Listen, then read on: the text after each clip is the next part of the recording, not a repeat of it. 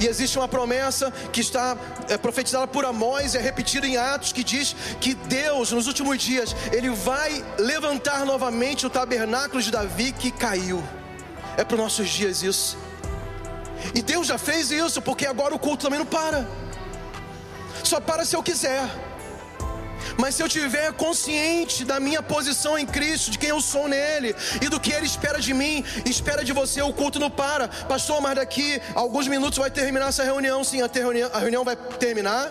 Nós vamos desligar os equipamentos, vai fechar a porta da igreja, cada um vai para sua casa. Mas o meu culto, o teu culto deve continuar diante dele, na presença dele, sete dias por semana, 24 horas sem parar.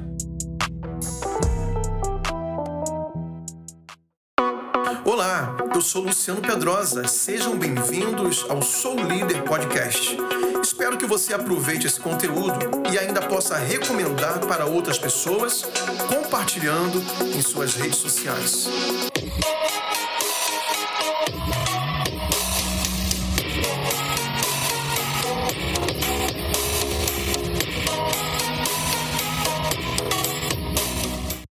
Glória a Deus. Boa noite a todos. Graça e paz do Senhor Jesus.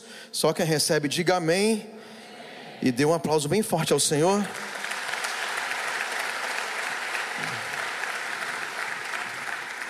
Glória a Deus, glória a Deus. Que bonito ver a igreja tão cheia de pessoas apaixonadas por Jesus, querendo mais da Sua presença e conhecê-lo. Nós estamos vivendo um domingo bem tenso, né? Todo domingo é assim, né? Chegamos cedo aqui, a equipe toda de ministério e, e o povo vai passando por aqui. E é tão maravilhoso a gente poder viver isso aqui na terra, propósito do Senhor em nossas vidas como igreja dele. Amém? E você tem o privilégio também de experimentar isso. E hoje nós estamos ministrando uma palavra com o tema Vivendo em Lugares Altos. Vivendo em Lugares Altos. E eu quero convidá-los a abrir, que você abra sua Bíblia em Abacuque livro do profeta Abacuque, capítulo 3, versículo 19. Eu vou ler na NVT, nova versão transformadora, e mais você pode acompanhar de acordo com a versão da Bíblia que você carrega. Abacuque, capítulo 3, versículo 19, diz assim a palavra: O Senhor soberano é minha força, Ele torna meus pés firmes como os da corça para que eu possa andar em lugares altos. Eu, eu, estudando um pouco mais sobre esse versículo que acabamos de ler, me apaixonei mais por ele, por entender o contexto no qual Deus fala através do profeta a seu povo, essas palavras que nós acabamos de ler na palavra do Senhor. Então o profeta, ele faz uma declaração dizendo que o Senhor é soberano e é a sua força. A gente vê uma relação de reconhecimento de quem era Deus para esse homem, esse profeta chamado Abacuque. E ele continua as suas declarações dizendo que o Senhor torna os seus pés, no caso os pés do profeta, tomando para nós os nossos pés, firmes como os da corça. Esse verbo tornar aqui significa transformar. É engraçado que é, existe uma palavra que nós ouvimos muito por conta da tecnologia, que é a palavra biônico. O que é biônico? É um ser humano receber algum, algum poder extra, alguma capacidade extra por meio de, de instrumentos tecnológicos. Então, é, a tecnologia começou, a, a, o avanço tecnológico, a ciência, os, os inventores começaram a criar é, sistemas e, e, e instrumentos que, que dão capacidade extra para o ser humano. Por exemplo, o telescópio é um instrumento desse. O, o microscópio também, né, que amplia a visão. Mais ou menos assim, pega a visão, a capacidade da visão da águia, que é muito maior que a capacidade da visão do ser humano. A águia consegue enxergar a não sei quantos metros ou quilômetros de distância, uma presa muito pequena, porque tem essa capacidade na sua visão muito além do que nós temos. Mas o ser humano, com a tecnologia, consegue adaptar instrumentos que aumentam a sua, a sua visão e nós podemos, por exemplo, aqui da Terra, com telescópio, né? Pode enxergar até planetas por essa capacidade. E a Bíblia, de certa forma, fala muito sobre isso. Aqui nós estamos vendo isso, que Deus ele nos transforma para que nós possamos alcançar um propósito maior, para que nós possamos é, experimentar, viver e fazer coisas que naturalmente nós não poderíamos fazer. Então ele diz que torna os nossos pés firmes como os da corça. Qual o propósito disso? Para que possamos, é outro verbo poderoso, o verbo poder. Você recebe poder de Deus para realizar, experimentar, viver situações que você naturalmente não poderia. Você tem capacidade agora para andar em lugares altos. E biblicamente falando, esses lugares altos têm uma conotação de adoração. Sempre que você lê as palavras, esse termo, lugares altos na Bíblia, vai estar falando de intimidade com Deus, de adoração, de relacionamento com o Senhor. A busca de um lugar de encontro com Deus são os lugares altos na Bíblia.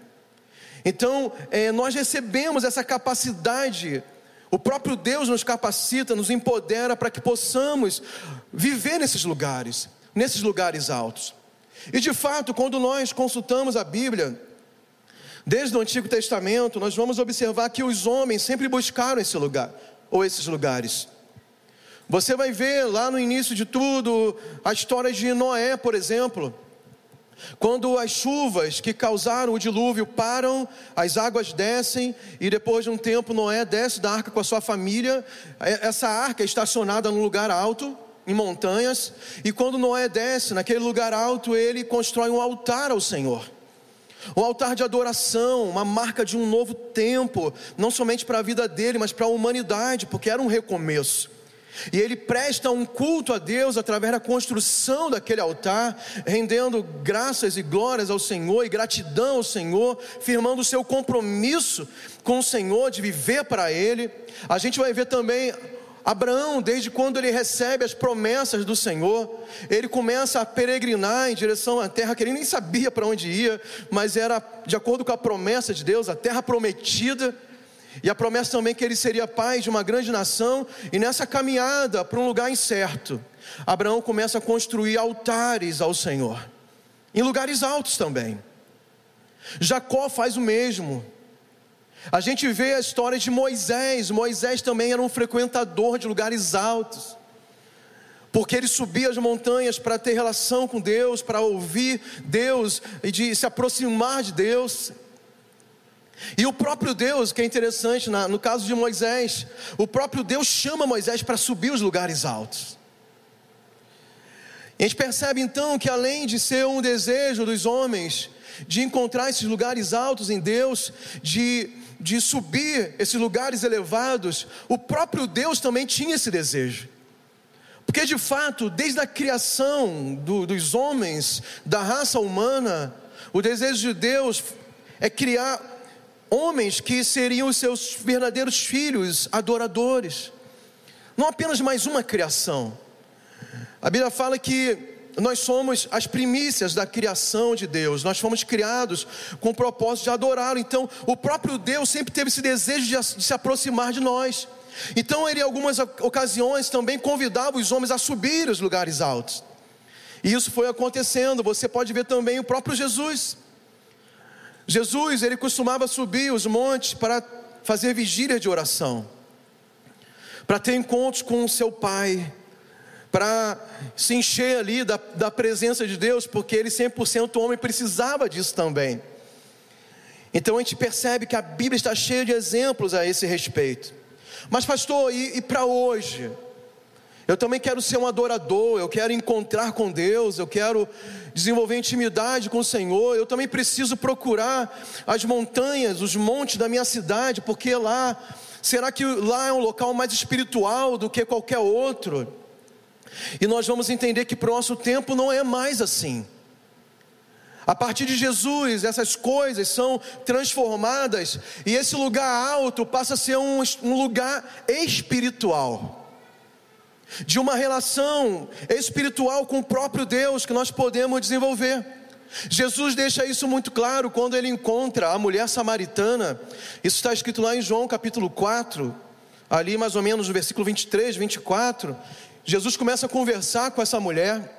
E ele começa a desvendar algumas coisas da vida dela, do seu passado, do seu presente também. Começa a mostrar situações que ela precisava, inclusive, beber daquela água que ele estava oferecendo, não era, que não era mais a água que, é, que ela pegaria no poço, que daria sede novamente, mas a água viva que era ele mesmo. Mas essa conversa começa a se tornar uma conversa bem espiritual. A mulher começa a entrar também nesse aspecto religioso e, diz para Jesus: Mas Jesus, é, quer dizer, ela, talvez nem soubesse o nome dele, né? Mas é, eu aprendi que aqui em Samaria né, é o local onde os patriarcas passaram, existem marcos espirituais aqui que eu, que eu devo fazer o meu culto, que eu devo encontrar com, com Deus aqui nesse lugar, porque tem locais especiais para isso. Eu estou relatando nas minhas palavras a conversa dela com Jesus. E Jesus diz algo muito significativo que muda completamente a forma de se entender como deveríamos, a partir dele, adorar o Senhor. E ele diz que chegaria a hora, mas ele faz uma ressalva: chegaria não, já chegou a hora, já é o tempo em que os verdadeiros adoradores adorarão ao Pai em espírito e em verdade. E ele diz: não é no monte, não é em Jerusalém, não é aqui próximo a esse poço, não é porque Abraão, Jacó passaram por aqui, que agora existem lugares específicos demarcados para adoração, não. A partir de agora, a adoração acontece dentro da sua vida. Acontece num espaço histórico e, e temporal que é a nossa própria vida. Não tem mais agora o horário para adorar. Você vai ver que no, no, relato bíblico, por causa da religião judaica, a Bíblia marca alguns momentos importantes. Por exemplo, quando os discípulos eles vão é, na hora nona, se não me engano, no, no, no templo, né? E, e, a Bíblia fala sobre a hora nona, a hora terceira, porque existiam muitos rituais na religião deles para eles cultuarem, para eles orarem, para eles se encontrarem com Deus. Tinha hora local. Agora não. Agora esse espaço é a nossa própria vida. É qualquer lugar porque onde eu estiver é um local de culto. Porque o culto agora não acontece em locais previamente construídos para isso, ou, ou, é, é escolhidos para haver essa, esse culto ao Senhor, a não ser a nossa própria vida. As religiões definem esses locais. As, as, religiões têm cidades sagradas, têm objetos sagrados, têm animais sagrados, têm ídolos que eles consideram sagrados, mas não. Quando nós nos relacionamos com Deus, nós entendemos que agora a nossa vida é o próprio altar de adoração, e a nossa própria vida também é o, é o sacrifício dentro do altar de adoração, é tudo dentro de nós. E agora nós podemos nos relacionar com Deus com muita proximidade. Quantos amam a Jesus aqui, querem ter intimidade com Ele? Diga glória a Deus. Eu acho interessante que Davi, que viveu no tempo da lei, ele tinha esse entendimento dessa forma de adoração na vida. No contexto de Davi, todos os seus compatriotas, todos os israelitas, todos os judeus, eles entendiam que o local de adoração era o tabernáculo. Que Moisés havia construído, e havia os levitas, havia os sacerdotes, havia o sumo sacerdote, e essa classe especial de pessoas eram responsáveis por realizar os sacrifícios, a intercessão, a adoração, era a responsabilidade deles.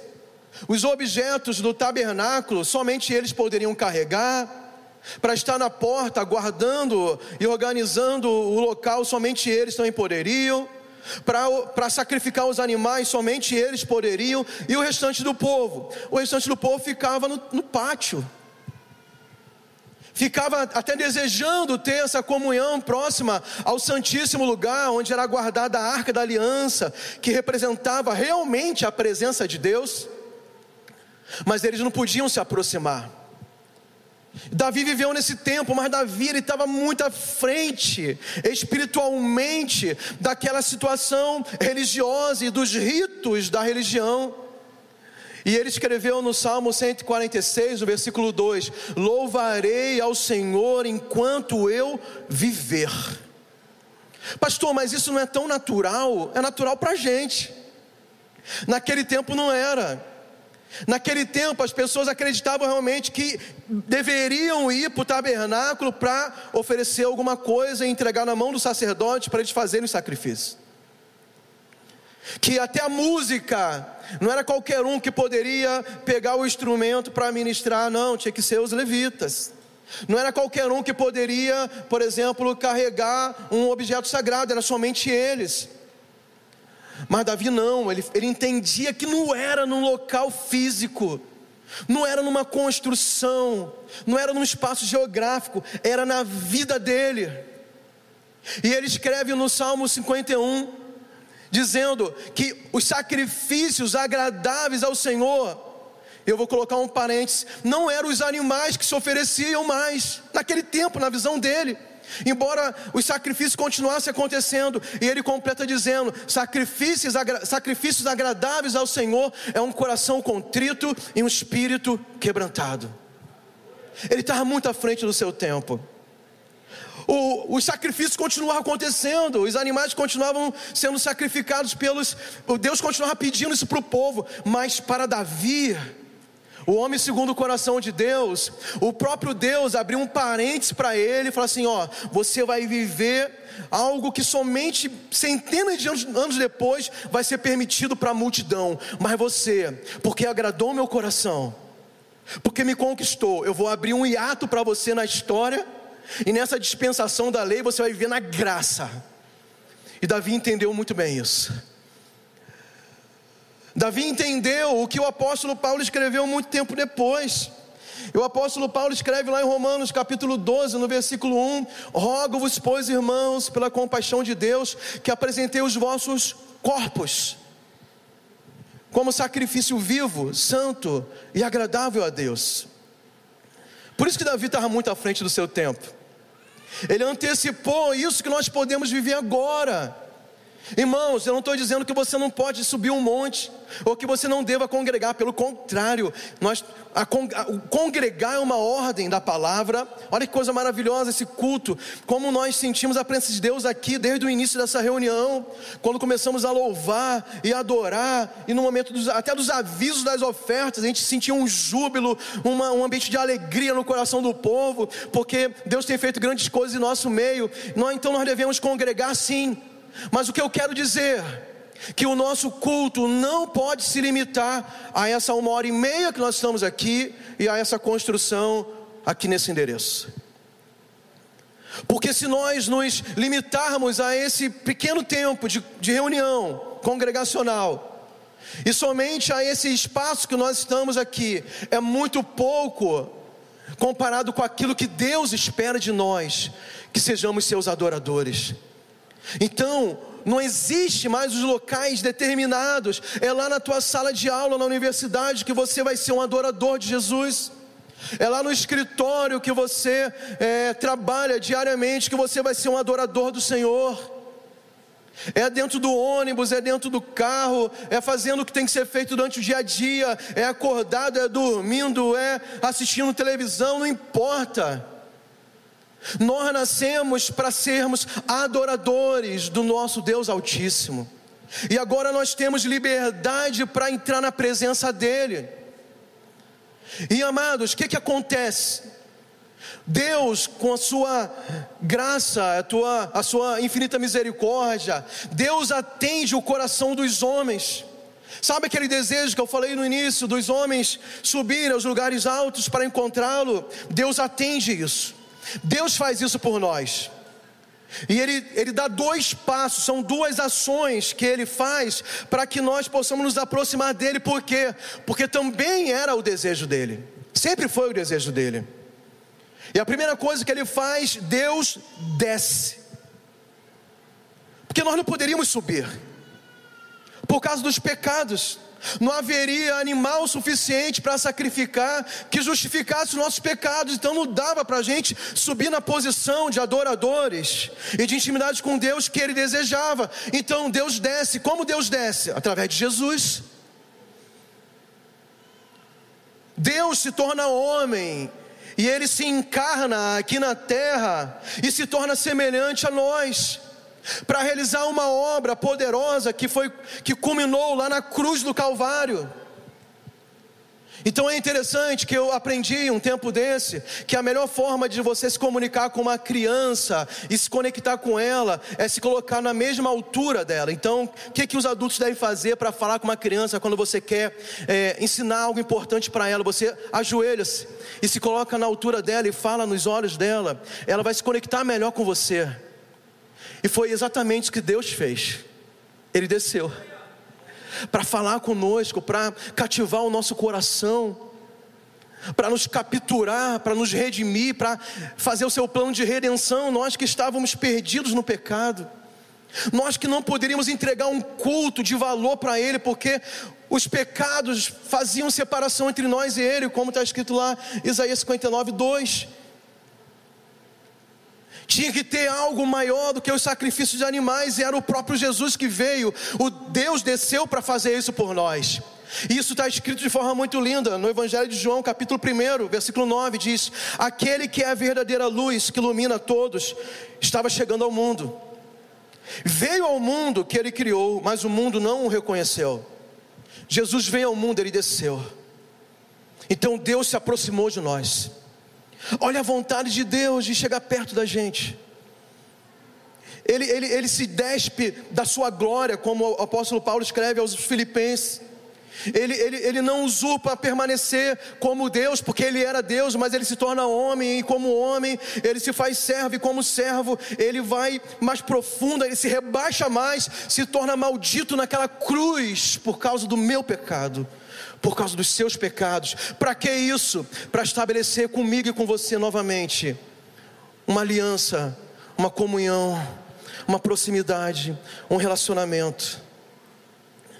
E quando Jesus faz isso, o apóstolo Paulo escreve aos Efésios capítulo 1, versículo 21, quando Jesus morre naquela cruz, ao terceiro dia ele ressuscita. E o apóstolo Paulo escreve: Pois ele nos ressuscitou com Cristo e nos fez assentar com Ele nos domínios celestiais ou nos lugares celestiais.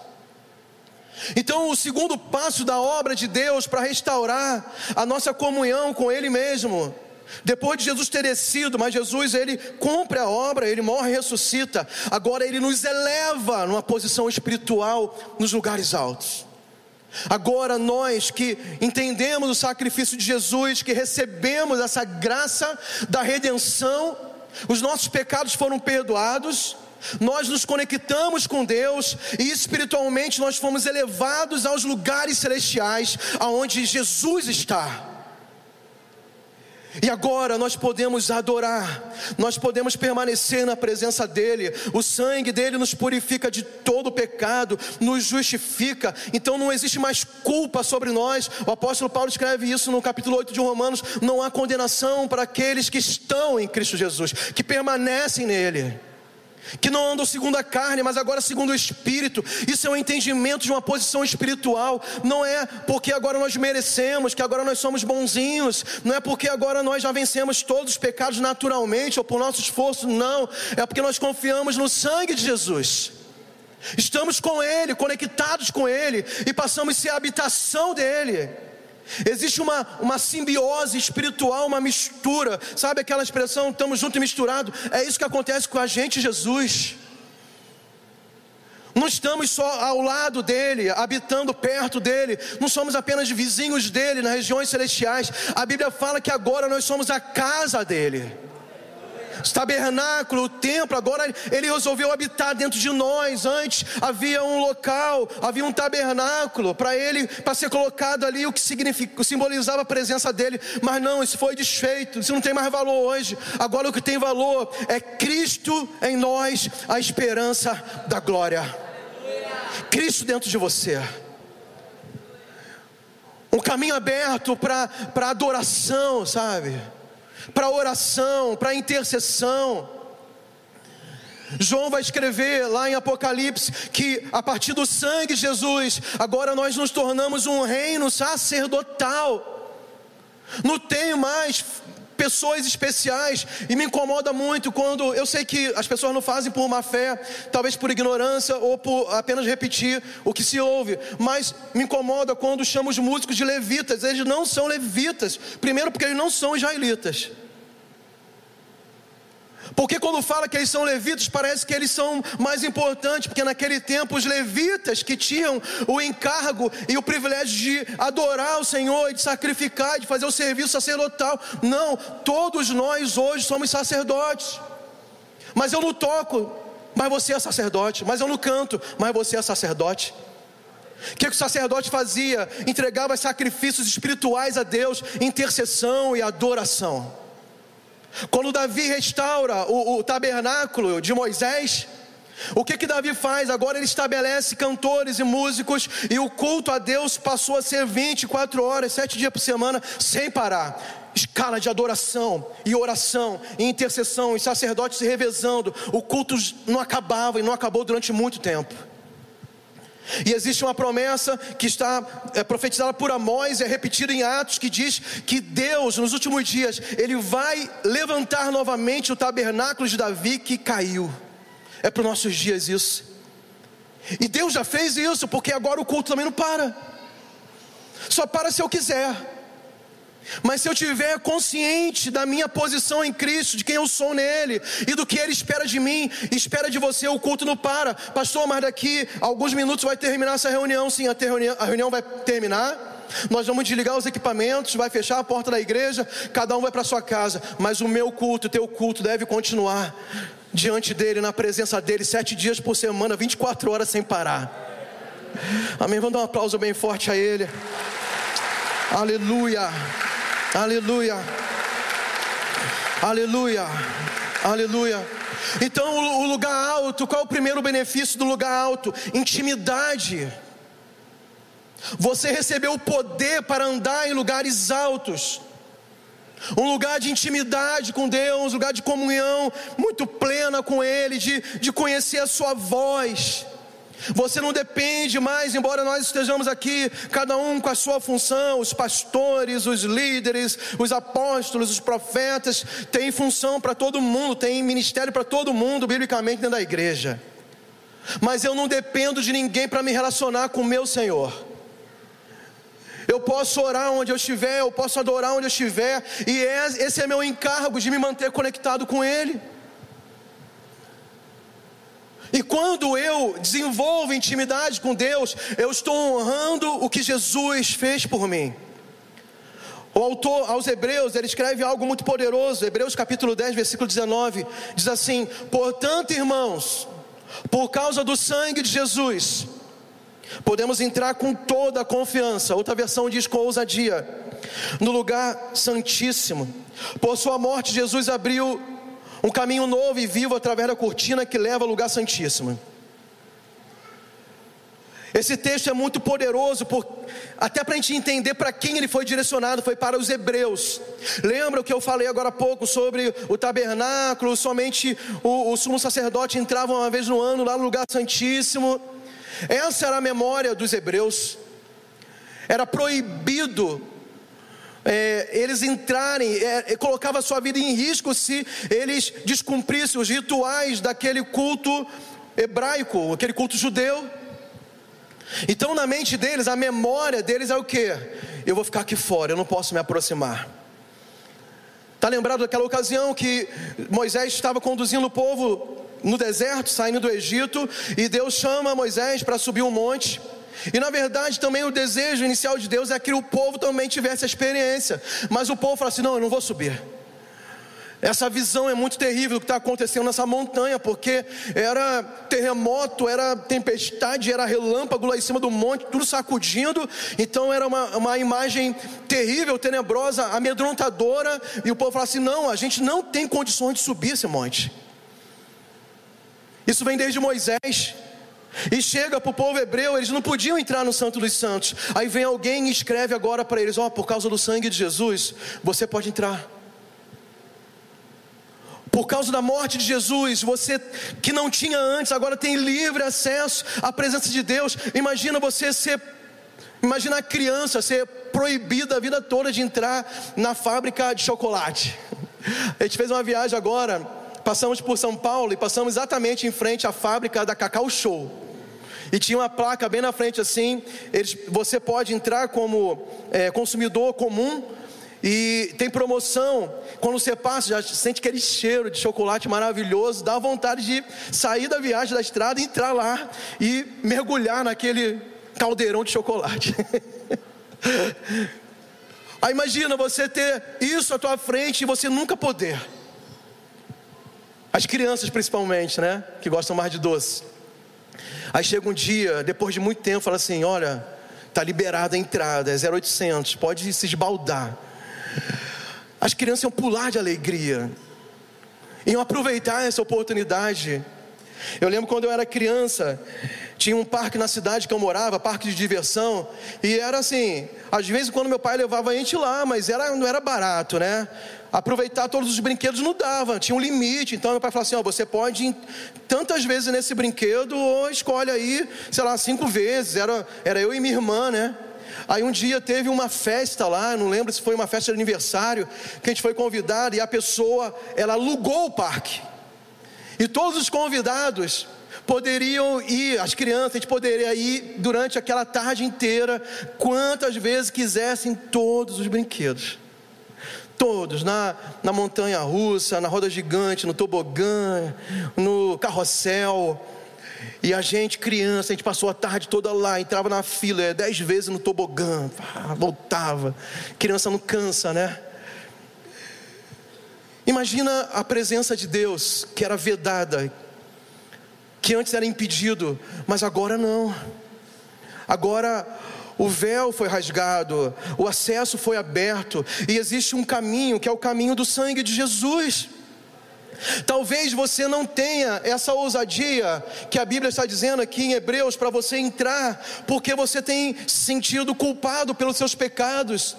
Talvez você se sinta acusado pelos seus erros do passado, coisas que ficaram lá atrás, mas ainda te incomoda. Satanás ainda encontra espaço para mentir para você, dizendo que não está resolvido, que não está justificado, que você não está perdoado.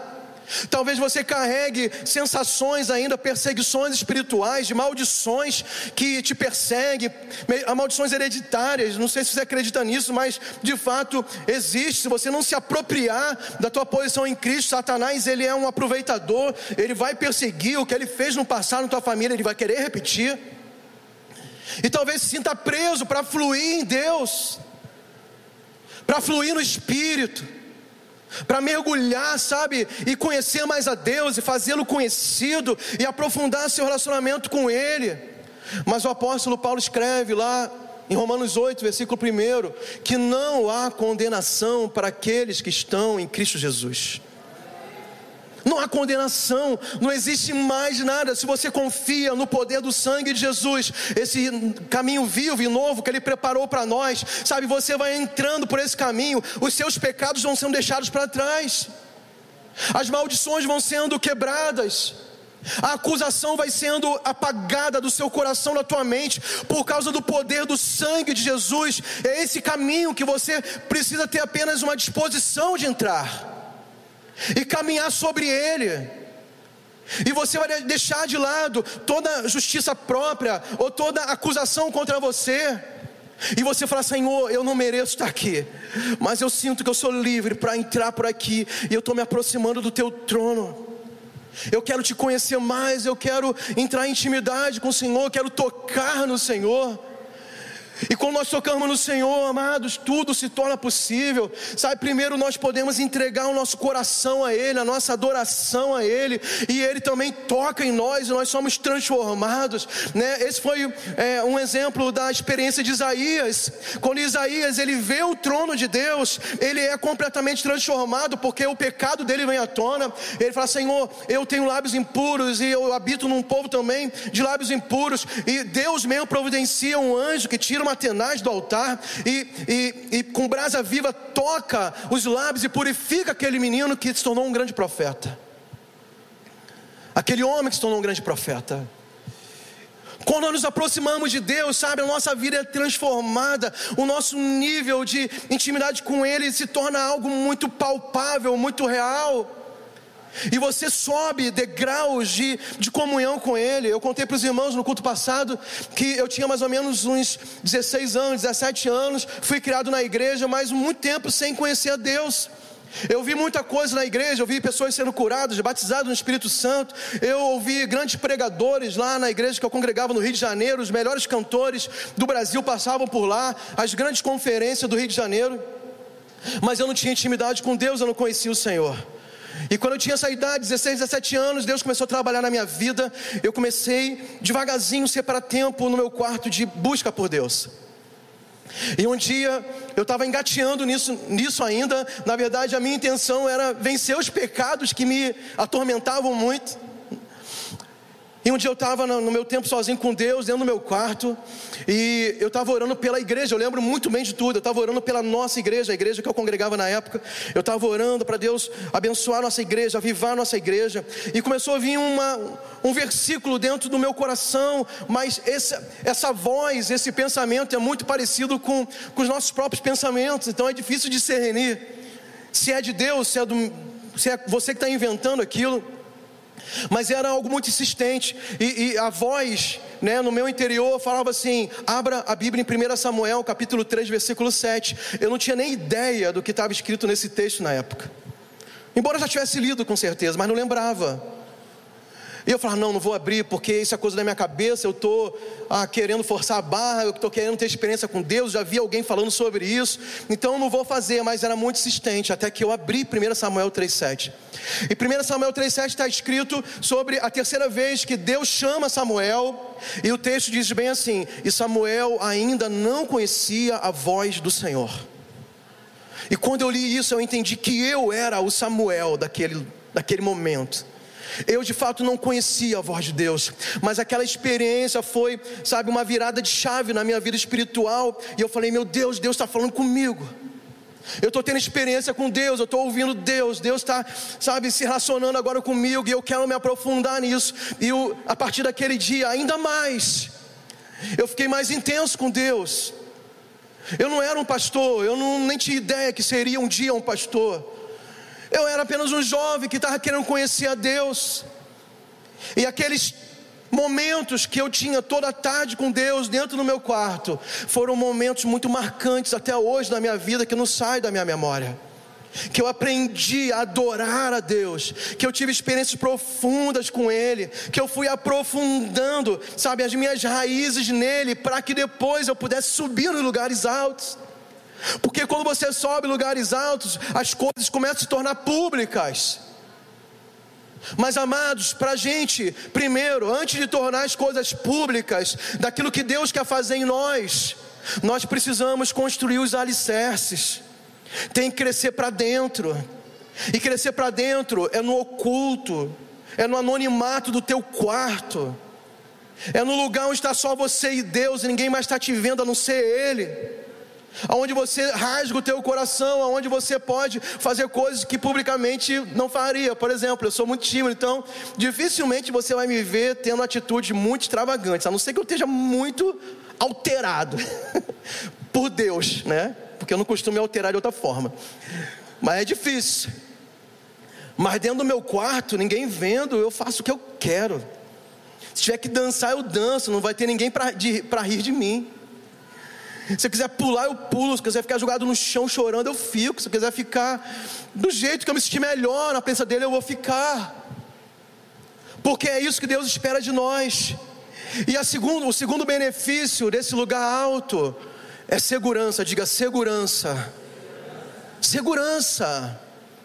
Quando o profeta Abacuque fala sobre a corça, ele está dizendo que Deus torna ele como a corça, da, torna as suas pernas como os seus pés como da corça. E, né, vamos completar aqui o texto. Para que eu possa andar em lugares altos. Primeiro, os lugares altos para a corça era onde havia uma certa segurança contra os seus predadores. Por isso a corça subia lugares elevados.